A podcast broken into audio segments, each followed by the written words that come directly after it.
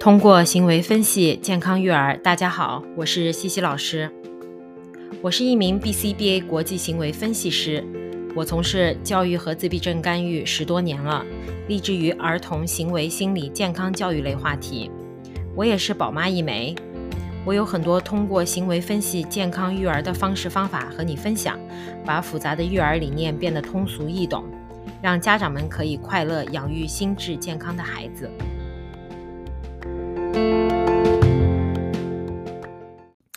大家好，我是西西老师，欢迎来到 Tiny Neighbors Play 小邻居的 Podcast。啊，有这么一个话题啊，我身边的这个朋友们、姐妹们啊，经常跟我说到啊，这个这个就是问我说啊，我不想成为控制欲很强的家长啊，这个不是我的目的。啊，我想当一个温柔的、温暖的，让孩子知道我是为他好的、爱孩子的、陪伴孩子的，能和孩子一起成长的那种家长。可是啊，这样的家长怎么可以该严格的时候就严格呢？啊，我不想成为这样的家长，就是觉得，嗯，孩子不听我的话，让我也很很难看啊。别人看起来感觉我这个没有好好管理我的孩子啊。这个当家长的呢，真的是很难啊！我不想吼孩子，想用温柔的方式让孩子明白这个道理，遵守规矩。可是呀，孩子就会得寸进尺啊，一定要我很凶才行啊！这个话题啊。我想你听了是不是直戳你的心窝子啊？我们这一届的家长啊，都是在这个鞭策下成长的啊，鞭策打引号啊。我们小的时候呢，都和自己说啊，我长大了一定不会像我爸爸妈妈妈这样对我啊。这里省省略这个详细的想法啊，你自己都经历过，你也可以想到。但是我们长大了呢，发现。我不按我爸妈对付我的这个方式，我家的孩子不听话，给我出去丢人现眼啊！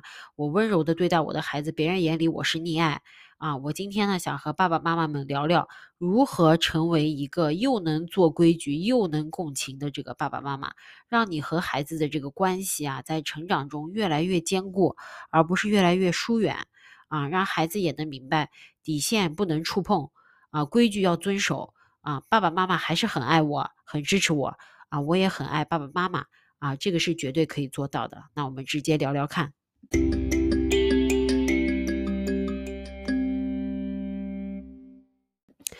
这尤其是年纪比较小的孩子们啊，规矩一定要做啊，这是做规矩的黄金时间啊！不要和我说大一点了就懂道理了，这么小你的规矩和习惯就那个什么都都不明白。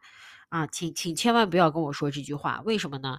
这么小，你的规矩和习惯你都做不好，你就更不要说长大了去做了。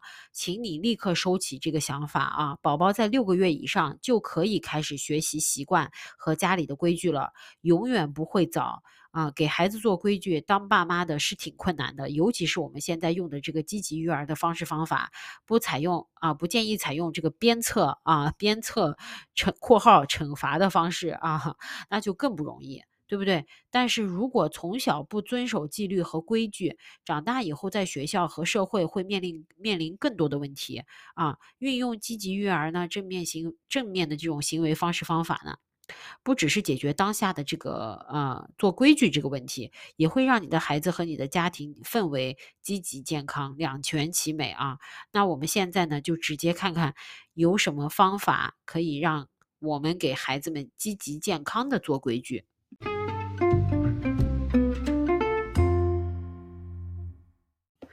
第一啊，明确你对孩子的要求。在你要求你的孩子遵循规矩之前，请大家商量好啊！大家是爸爸妈妈、爷爷奶奶、外公外婆啊，这个保姆阿姨、babysitter 什么谁啊？什么规矩？哪些规矩比较重要？哪些规矩可以等一等啊？比如说啊，呃呃，我觉得出去玩儿，我需要我女儿呢有安全的身体。嗯，我女儿现在三岁。嗯，我觉得有的时候我们出门啊，在路上走啊，我是需要她拉住我的手的，这个是我的要求啊。我先生呢，需要我女儿听话啊，听我们其中一个人的指令啊。那我和我先生就商量好，基本上呢，我们俩也是一个要求啊，请你听话，听指令啊。精简我们的这个要求，是因为啊，这么小的孩子啊，是不会记得一连串要求的。比如说，我要跟他要求说，你要拉着妈妈的手，你要呃走在这个马路里面，你要听爸爸的话，爸爸说话，爸爸和妈妈说话的时候你不能插嘴，叭叭叭一大堆要求啊。对这么小的孩子来讲呢，是比较复杂的，也是比较难记住哪哪一个到底是重点的啊。所以三到五个要求是可以的啊。比如说非常精简啊，非常简单，尽量是简单明了啊。我有一些小技巧啊，比如啊，不好意思啊，我我我这两天这个鼻子敏感啊，不好意思啊。比如你可以用图片的这个形式表示你的要求啊。啊，比如有一个耳朵的图片，意思呢是说要听指令啊，你用这个图片来提示孩子啊，他看到这个图片他就记得哦，我要听指令啊，嗯，所以你可以不用一直不用不用一直的跟孩子去讲说啊，你要听话，你要听话，你要听话，他听多了他就会变成左耳进右耳出啊，你有这个图片呢，孩子自己可以提醒，对不对？又比如，手放在一起的这个图片，表示温柔的手啊，safe hands，对不对？safe hands 就是意思就是说，就是我这个手放在一起，就是我没有要去碰别人的小小朋友的意思啊。因为有的小有的时候呢，在外面小朋友出去玩可能会着急，会碰到别的小孩子或者碰到爸爸妈妈啊。那在这个图片的用意呢，就是说你可以用温柔的用你的手去和别人交流，或者说手放在自己身上啊，不是放在别人身上，对不对？啊，又或者。一个妈妈拉着一个孩子的图图片，意思是什么呀？是你们出门需要手拉手啊，这就是我们对孩子的要求：简单明了，目标明确，容易完成啊，这样完成率也会高一些。那这，那你这就是做规矩了，做规矩的效率也比较高。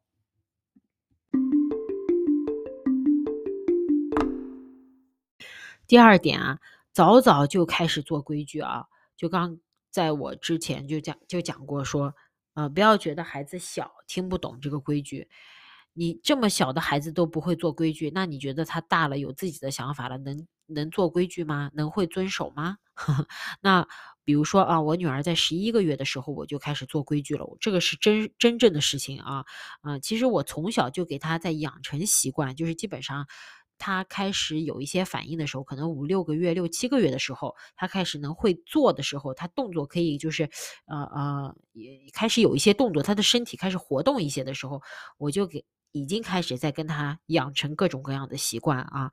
那我开始做规矩呢，是呃讲规矩的时候，那个时候我女儿大概十一个月，嗯。我女儿那个时候啊，身体开始就是懂得比较多了啊，也会激动起来。比如说，有的时候会拍我的脸，因为她可能这个行为、这个举动是很正常的。就比如说，她喜欢，但是她那个身体呢是比较呃机机械。啊，壮的，就是还没有很润滑啊，那是他那个岁数是是这样子的啊。但是呢，我并不想让我女儿没事儿就拍我的脸啊。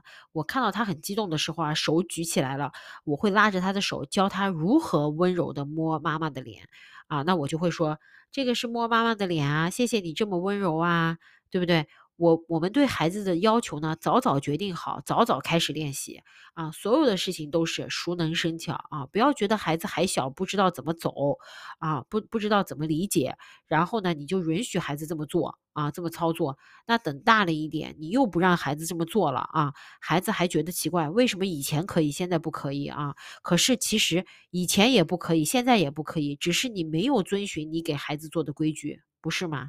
对不对？你可以自己想一想。我在之前的几期节目都有讲过啊，只要是行为，只要是能呼吸的生物都可以有的行为啊。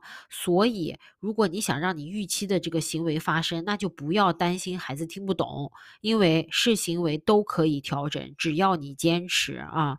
所以呢，坏习惯不是一天两天养成的啊，不要觉得孩子有坏习惯是孩子的事情。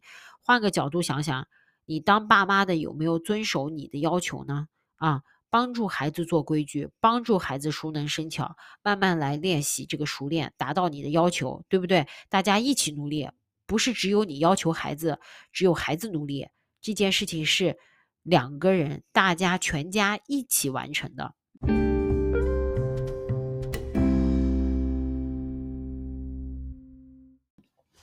第三个啊，这个呢是我最经常做的说的呃说的一个点，请你做个榜样啊，榜样榜样榜样，重要的事情重复三遍啊。小孩子们呢，这个观察力啊是世界第一哈啊，他们时时刻刻都在观察爸爸妈妈、兄弟姐妹、老师、爷爷奶奶、外公外婆、保姆阿姨啊。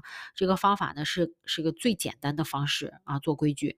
就是你要做到你的规矩，那请你也遵守，尤其是新的规矩，你可以指出你在做的时候你有遵守，让孩子们知道你是一个好榜样啊。比如我过马路的时候时候呢，需要拉住爸爸的手啊，或者我玩玩具的时候呢，我会收拾好了再去拿新的玩玩具玩啊，或者我坐在车上，坐在自己的这个位置和系好这个安全带。对不对？这些都是可以给孩子指出规矩在哪里，如何遵守规矩啊？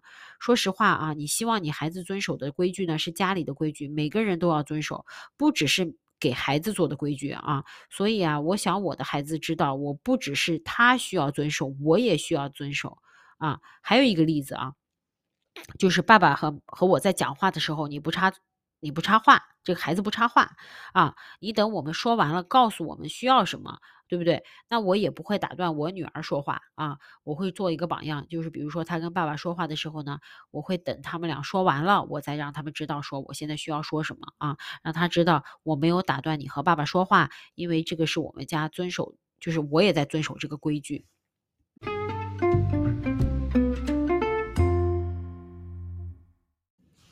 第四点啊，给予选项和清楚的说明后果啊。做规矩的这个难度呢，就在这里了。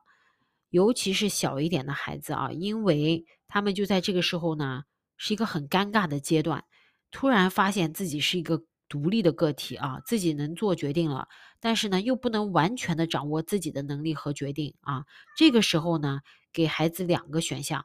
两个合理的选项，两个都不错的选项啊，就不要死磕了，对不对啊？打个比方，我女儿喜欢自己走路，不喜欢拉我拉她的手。可是她现在三岁，就是刚刚我有讲过，走在马路上呢，不拉我的手是不安全的啊。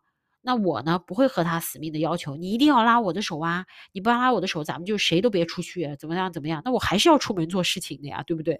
那我呢，就会跟她说。你想拉着我的手呢，还是拉着爸爸的手？他可以做个选择啊，他做了选择，我他觉得很高兴，自己做了决定啊，我也很高兴，因为我保证了我的要求，我保证了他的安全，对不对啊？我们要是和孩子们说了我们的要求，那我们就要记住我最爱说的那句话啊，说一是一啊，很小的事情啊，到就是哪里的事情，你说清楚了你的要求。那不能遵守这个要求的后果是什么？都说明白了，那就请落实。比如啊，那我女儿不想拉我的手，也不想拉爸爸的手啊，那就不好意思，你的选择的机会没了啊。我已经给你选择了，那你哪一个都不想选，那你自己选择没有机会，是不是啊？那我帮你选，我必须拉着你的手。这样做呢，一个是让孩子知道我说一是一，我没有跟你在谈判啊，我没有是。你给我一个要求，我给你一个要求，不是这样子的啊！我已经给了你两个选择，那请你选一个。那你两个都不选，那我就帮你选，对不对啊？嗯，我必须拉着你的手，这样做呢，孩子知道说啊，我们是说一是一，我你选择了，我尊重你的选择，对不对？你没有选择，也没有遵守我们的约定，那我会帮你遵守我们的约定，让孩子知道啊，什么是可以，什么是不可以。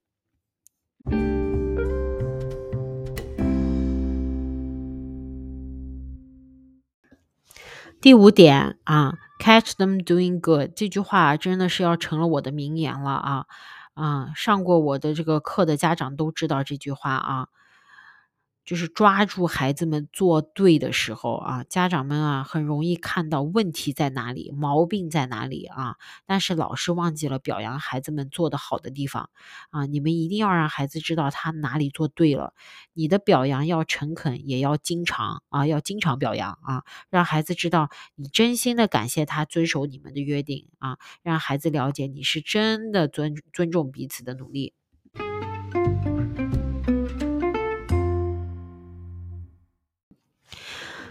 今天这一期啊，又讲了很多干货啊！讲了很多感想啊。我们这一届的爸爸妈妈已经不能用三十年前的那一套了啊，主要是不管用啊，还让孩子这个心智不能健康的发展啊。我们现在做的一切呢，都希望这个孩子长大了啊，能有效的面对自己的这个心理健康、身体健康、社会生活等等啊。积极育儿 （positive parenting） 啊，绝对不是一个捷径啊，但是。是孩子心智健康长远战的这个有效武器啊！希望这一期的内容呢对你有启发和帮助，也希望宝宝们啊能心智健康、快乐、自信的成长。同时啊，也希望作为父母的我们能在育儿的道路上智慧的、轻松的走着啊！那这一期就到这里了，我很期待接下来和你分享更多的育儿方式方法。那我们下一期再见啦！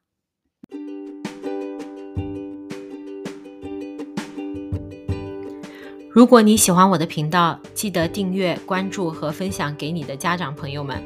非常欢迎留言告诉我你感兴趣的话题和育儿道路上的疑问。谢谢你的收听，下期再见。